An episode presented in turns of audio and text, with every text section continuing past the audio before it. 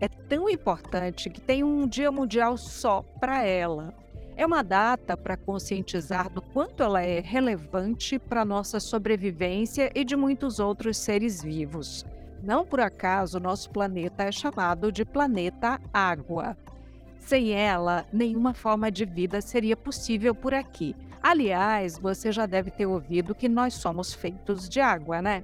Estima-se que o ser humano adulto tenha cerca de 60% do corpo composto por água. Nos recém-nascidos, essa quantidade pode atingir assim entre 74% e 80%. Mas quanto de água é necessário ingerir para manter o organismo em equilíbrio? Como ela afeta nosso metabolismo? Nós convidamos a nutricionista com foco em saúde da mulher, Giovana Gabriele, para um papo sobre esse assunto. Bem-vinda, Giovana. Obrigada. E como a Maísa falou aí, a gente não vive sem água, né? O nosso corpo é realmente formado por 70% de água. Para a gente manter-se hidratado, precisa de uma quantidade específica de água para que também haja o funcionamento correto desse nosso organismo. E hoje a gente vai bater um papo com vocês sobre esse tema tão importante. Você falou aí 70%, eu falei 60%. Na verdade, tem uma diferença, assim, né? É, por exemplo, homens, mulheres. É, eu, eu sei que não existe assim um consenso sobre a quantidade de água recomendada para o consumo diariamente, né? Que sexo, idade e hábitos vão interferir nisso. Isso já, então, é, desde como o corpo é formado, tem a ver também com, essa, com, com o sexo, por exemplo? Assim, como o nosso metabolismo, né? O nosso metabolismo depende de vários fatores, como genética, se é homem, se é mulher, esse consumo de água também vai depender muito das atividades que a gente faz durante o dia, né? Essa necessidade de água e também do clima, né? Aqui em Fortaleza, clima super quente, acaba necessitando de um consumo de água bem maior para que a gente esteja hidratado. Vez por outra, a gente ouve assim: ah, você tem que beber oito copos de água por dia, você tem que beber dois litros de água por dia. Então, vou, eu vou bater nessa coisa assim de quanto se deve ingerir. Você acabou de dizer que depende do lugar e tal e tal. Então você vai precisar de alguém que veja como você é para dizer quanto de água você vai beber. Eu gosto muito de utilizar a questão de por quilo de peso. E aí a gente não precisa ir diretamente no profissional para saber, né? A gente vai lá na balança, vê, vê o peso que a gente tem, a gente está no momento, e multiplica numa faixa de 35 a 50 ml por quilo de peso. Ah, Giovana, eu peso 60 quilos e eu tenho a necessidade de tomar 50 ml de água por quilo de peso por dia, porque eu moro num local quente, eu faço exercício físico. Então, esses 60 vezes 50 vai dar 3 litros de água por dia que eu vou precisar tomar. Isso é bastante, hein? Eu não sei se eu bebo isso, não. Na verdade, eu não bebo isso, viu, Giovana? E agora? eu falo muito, assim, é, para os meus pacientes que a gente tem uma ajuda bastante para se manter hidratada, é sempre ter uma garrafinha do lado pega uma garrafinha bonita, porque ela vai te incentivar mais ainda a tomar água também tenta dividir essa meta, né, esse cálculo de água, em períodos por dia. Ah, eu preciso tomar 3 litros de água. Então, fraciona esses 3 litros ao longo do dia. Então, de manhã eu preciso tomar um litro, de tarde um litro e à noite um litro. Então, fica bem mais fácil para o seu cérebro lembrar, porque são metas menores. E lembrando que não é para tomar água tão perto de dormir, porque senão acaba que vai acordar durante a madrugada e atrapalhando o sono, né? Várias vezes. É verdade. Sem dúvida. Agora, é claro que isso aí é um bom incentivo, né? É, a gente, inclusive, falou de metas a, recente aqui, né? Começamos o ano, essa coisa das metas. Então, é, é, é legal você estabelecer pequenas metas para depois você chegar no seu objetivo final, né? Mas eu acho que é bacana também, assim, como é que a hidratação ajuda no bom funcionamento do corpo. É legal, né, saber. Então, dá essa força aí e diz pra gente como é que ela ajuda. E, gente, também uma dica em relação à hidratação é, assim que acordar, tomar 500 ml, de 300 a 500 ml por água, na, de água natural. E isso vai te ajudar nessa parte do funcionamento do corpo. Você vai acordar o seu corpo ingerindo essa água. Então, ele vai melhorar a digestão. Consequentemente, vai melhorar metabolismo celular. E esse metabolismo celular pode favorecer vários, vários funcionamentos do seu corpo, até a questão de ajudar no processo de emagrecimento né? Ele não, não é porque você está ingerindo água que você vai perder gordura. Mas o fato de ingerir água vai melhorar o seu metabolismo e, consequentemente, vai ao processo de emagrecimento. Tem o lance também de que deixa com aquela sensação de saciedade, né? Se eu tomo, nossa, 300 ml, parece muito. Você já viu que eu não sou essa pessoa que bebe muita água. Eu acho que eu não estou fazendo essa lição de casa direito, né? Você já percebeu isso aí? Na hora que você falou, coloca aí do lado uma garrafa bonitinha, eu olhei todos os lados aqui. Ih, rapaz, eu tô sem a minha água aqui. Eu tô com a minha aqui do ladinho, sempre. É, faça o que eu digo, faça o que eu faço, né?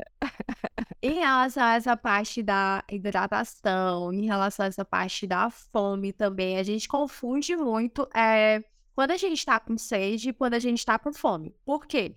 Porque os nossos é, receptores, né, sensores lá no cérebro, eles são muito próximos um do outro. Então acaba que há essa confusão. Aí eu tô com sede, aí eu acho que eu tô com fome e acabo comendo ao invés de indo lá tomar água. Uhum, entendi.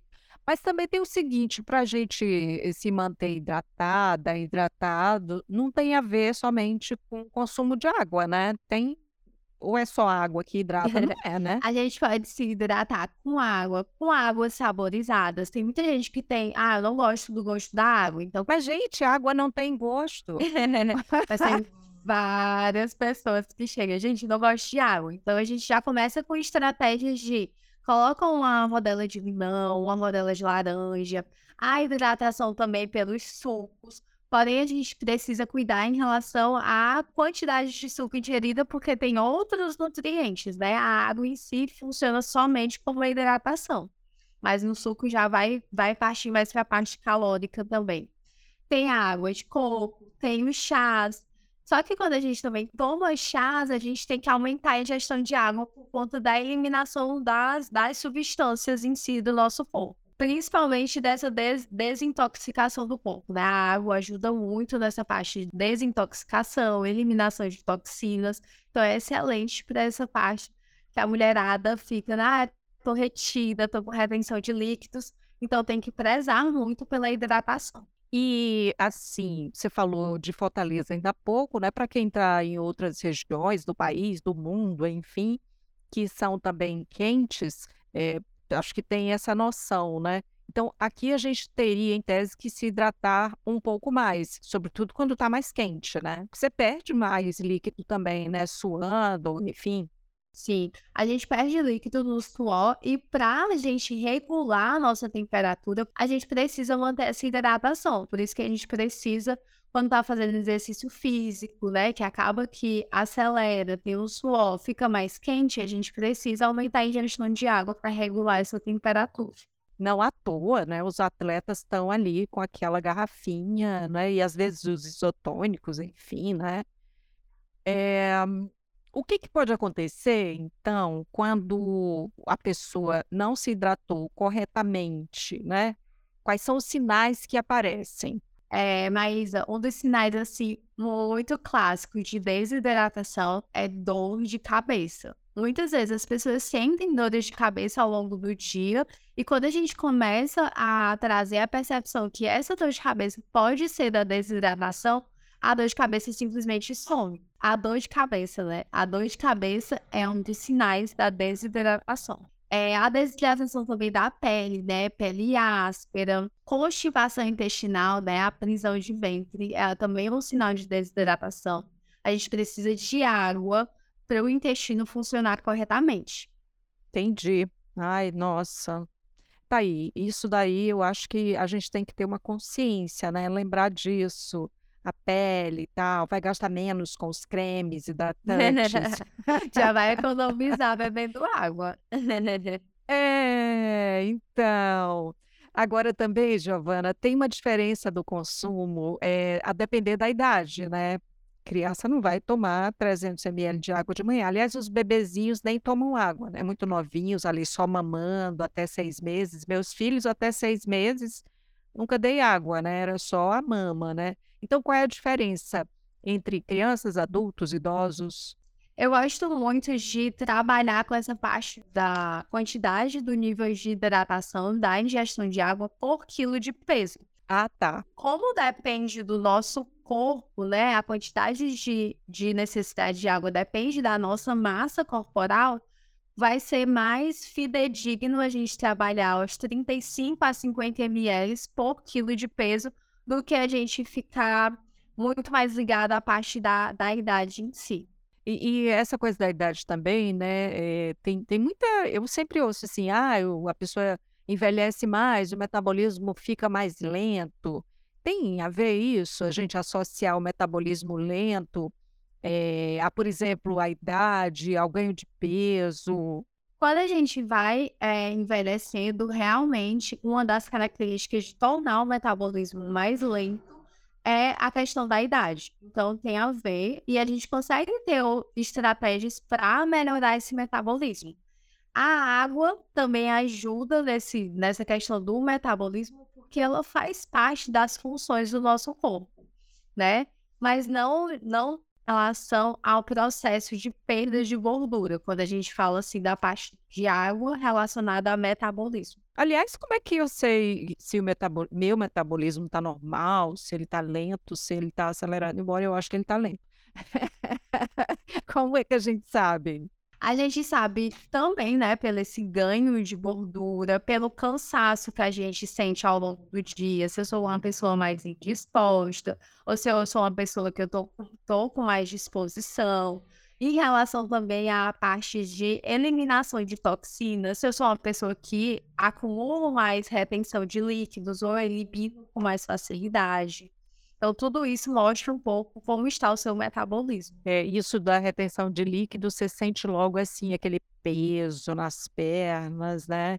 De repente aparece assim meio inchada, está a hora do dia, não é? Principalmente quem trabalha muito ou em pé ou muito sentado e sem fazer atividades físicas ao longo do dia. Tem muita essa sensação de cansaço nas pernas. Você fala assim, retenção de líquido, aí a pessoa pode pensar, não, então não vou beber água se vai ficar mais retido o líquido ali, não. Quando a gente é, pensa nessa parte de eliminação de toxinas, a gente precisa da água por conta do nosso funcionamento dos rins, porque é eles que vão filtrar essa água e eliminar as toxinas.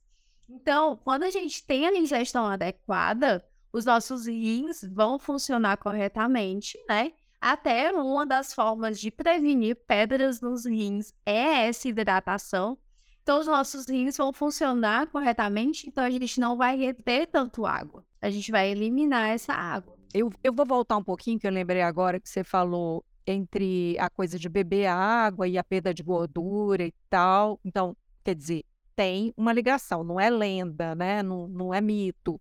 É, mas tem que ser água gelada? Porque eu já vi isso, né? Ah, você quer perder peso e tal, bebe água gelada. Tem a ver? Tem um pouco a ver, mas não vai fazer aquela diferença. É mínima a diferença porque quando você consome água gelada, ele vai diminuir um pouco a sua temperatura.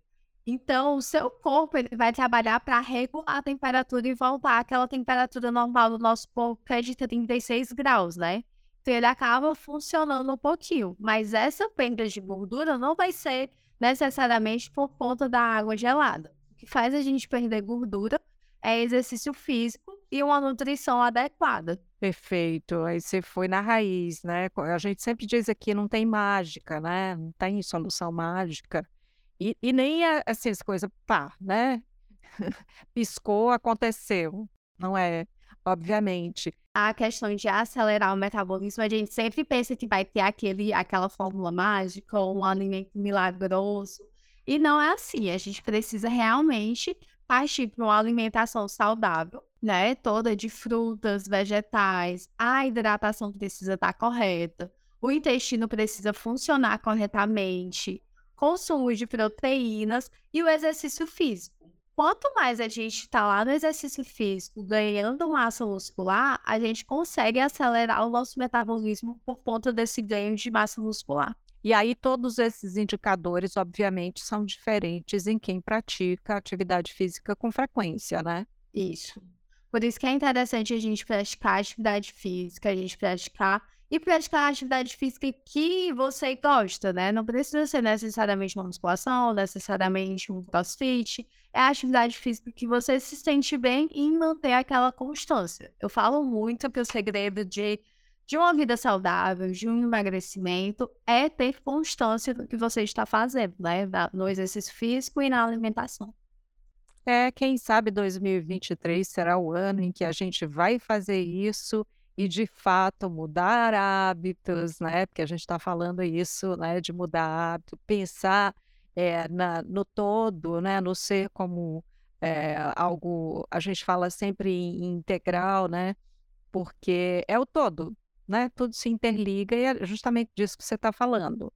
A gente precisa ter tudo interligado, né? Eu a estudo também sobre uma ciência milenar que é a Ayurveda, e ela fala muito da questão de que você precisa equilibrar corpo, mente e espírito. A gente precisa ter isso tudo equilibrado para que a gente tenha uma saúde plena. Então, eu preciso estar bem mentalmente, preciso estar bem na, em relação à minha alimentação, em relação ao meu corpo, em relação a tudo. Só para gente concluir, você tem foco é, em nutrição, mas com foco na saúde da mulher, né? Por que, que você escolheu assim essa área? Recentemente fui diagnosticada com endometriose e é uma das doenças da saúde da mulher. Então eu venho estudando bastante e eu vi o quanto com a minha formação em nutrição, né? Porque uma das bases do tratamento da endometriose é a alimentação, não é a medicação, não é a cirurgia. A gente precisa controlar, porque é uma doença crônica, então a gente precisa cuidar do estilo de vida. Então eu venho focando muito nessa parte dos estudos depois do meu diagnóstico, e aí eu direcionei a saúde da mulher como o meu foco principal dentro do consultório. Bacana. Obrigada. E como é que a gente te encontra, então, nas redes? O meu Instagram, né? A gente se encontra lá no meu Instagram, é G nutricionista. Até lá, tem sempre caixinha de perguntas que vocês podem mandar as de vocês. Eu também estou sempre respondendo no direct. Eu sempre a gente vai construindo uma conversa muito boa por lá. Olha, só tenho que te agradecer. Eu tenho certeza que da próxima vez que a gente se encontrar, você vai me perguntar se eu estou com a minha garrafinha linda de água, se eu estou cumprindo as metas de tomar a minha água direitinho, de manhã, de tarde, de noite. Muito obrigada, Giovana Gabriele. Obrigada também pelo convite, muito grata pela nossa conversa aqui. Eu espero que inspire muitas pessoas a colocarem a meta de água aí no 2023 e a cuidarem também da saúde, né? Colocarem hábitos saudáveis da sua saúde aí nesse ano de 2023. Obrigada. Valeu demais, gente. Assim nós chegamos ao final do nosso episódio de hoje do Papo Saúde, o podcast da Unimed Ceará. A propósito, o dia 22 de março é o Dia Mundial da Água. Mas todo dia é dia da água pra gente, né, gente? Vamos combinar. Eu lembro que esse episódio foi gravado de forma remota.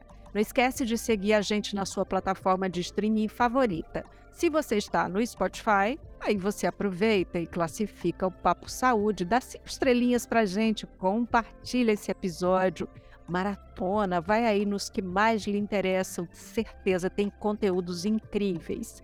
Aproveita e se inscreve também no nosso canal no YouTube, assim você recebe notificação sempre que tiver episódio novo por aqui. Cuidar de você, esse é o plano. Você pode entrar em contato com a Unimed Ceará pelos perfis oficiais no Instagram e no Facebook ou pelo site acessando www.unimedceará.com.br. Esse podcast é desenvolvido pela Leme Digital. Até a próxima. Saúde!